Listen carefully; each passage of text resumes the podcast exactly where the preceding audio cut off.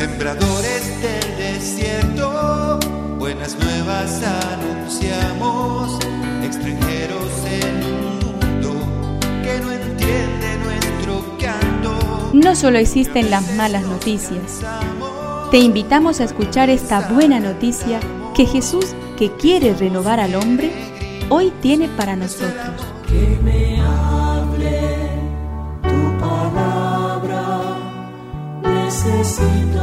Señor, de tu alimento. Hoy en todo el mundo se escuchará esta palabra. Juan 13 del 1 al 15. Antes de la fiesta de Pascua, sabiendo Jesús que había llegado la hora de pasar de este mundo al Padre, Él, que había amado a los suyos que quedaban en el mundo, los amó hasta el fin. Durante la cena se levantó de la mesa, se sacó el manto y tomando una toalla se la ató a la cintura. Luego echó agua en un recipiente y empezó a lavar los pies a los discípulos y a secárselos con la toalla que tenía en la cintura. Cuando se acercó a Simón Pedro, éste le dijo, Tú, Señor, ¿me vas a lavar los pies a mí?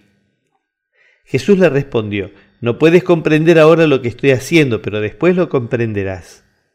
No, le dijo Pedro, tú jamás me lavarás los pies a mí.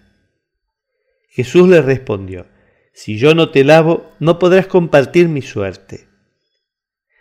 Entonces, Señor, le dijo Pedro, no solo los pies, sino también las manos y la cabeza. Jesús le dijo, el que se ha bañado no necesita lavarse más que los pies, porque está completamente limpio. Ustedes también están limpios, aunque no todos. Él sabía quién lo iba a entregar y por eso había dicho, no todos ustedes están limpios. Después de haberle lavado los pies, se puso el manto, volvió a la mesa y les dijo, ¿comprenden lo que acabo de hacer con ustedes? Ustedes me llaman maestro y señor y tienen razón porque lo soy. Si yo que soy el maestro y señor les he lavado los pies, ustedes también deben lavarse los pies unos a otros. Les he dado el ejemplo para que hagan lo mismo que yo hice con ustedes. Que me aliente tu espíritu. Necesito que me llenes de valor.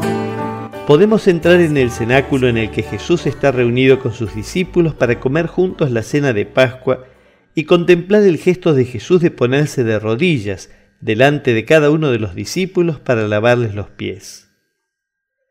El Maestro está enseñando cuál es la manera acertada de estar ante lo sucio de los otros, ante sus defectos, sus fallas, sus pecados, y nos invita a ponernos de rodilla para lavarlo y devolverles la posibilidad de continuar caminando.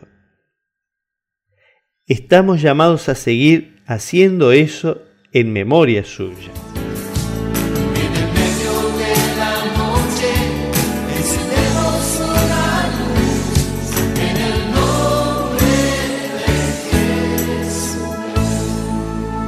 Es una contribución de la parroquia catedral para este tiempo en que Dios quiere renovar a su pueblo.